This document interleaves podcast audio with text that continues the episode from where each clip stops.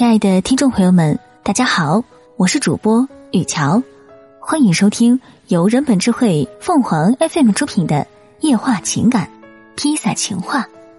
十年前，大个子在外地做生意，因欠款太多，资金链断了，生意只能暂停，先拿出时间催要欠款。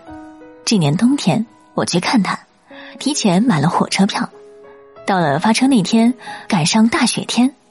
我坐了一小时公交车赶到火车站，才知道因大雪多地火车延误。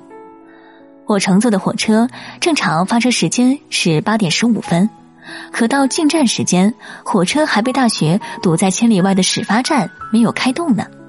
那时没有智能手机，我给大个子发短信，说火车因为大雪延误，开车时间未知。大个子电话马上就打过来了，让我先退票。找家旅馆住一宿，第二天看天气再决定买不买车票。我可舍不得去旅馆花那冤枉钱，还不如在候车室等一宿呢。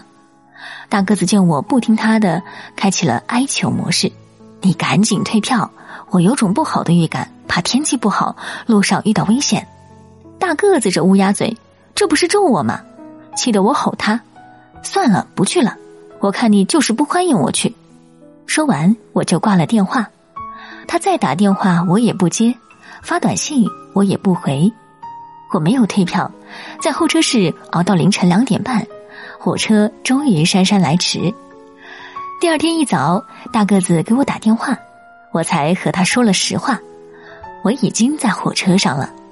火车预计到站时间是晚上十点。大个子问我想吃什么，他给我准备，我脱口而出。烤红薯，天寒地冻，烤红薯的味道萦绕在心头。到站后，我见到大个子便问：“烤红薯呢？”大个子笑嘻嘻的说：“回去再吃。”到了大个子的出租屋，他取出一个袋子递给我，惊喜不惊喜？我一看是披萨、炸鸡块、薯条，立马就翻脸了。我不喜欢吃洋快餐，他非买这些气我。我脾气上来，非逼着大个子去给我买烤红薯。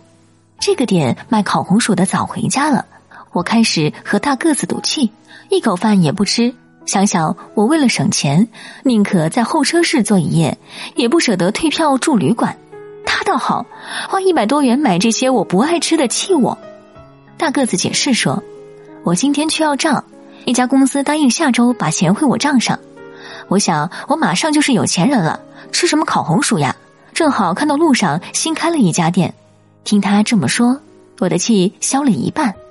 但披萨我是真不爱吃。大个子说他也不吃，我便将套餐送给了小区值夜班的门卫大爷。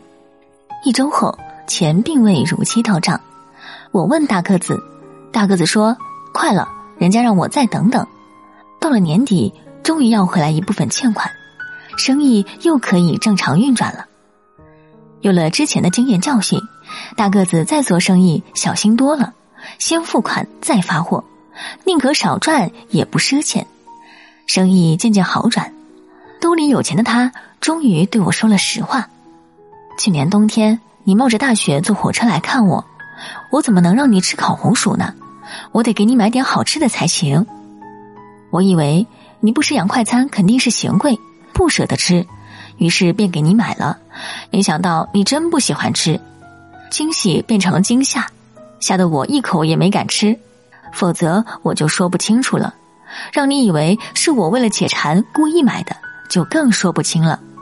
大个子从来没送过我花，他说那东西不实用，可他认为实用的洋快餐却让我动了怒，这个怒点随着时间慢慢软化。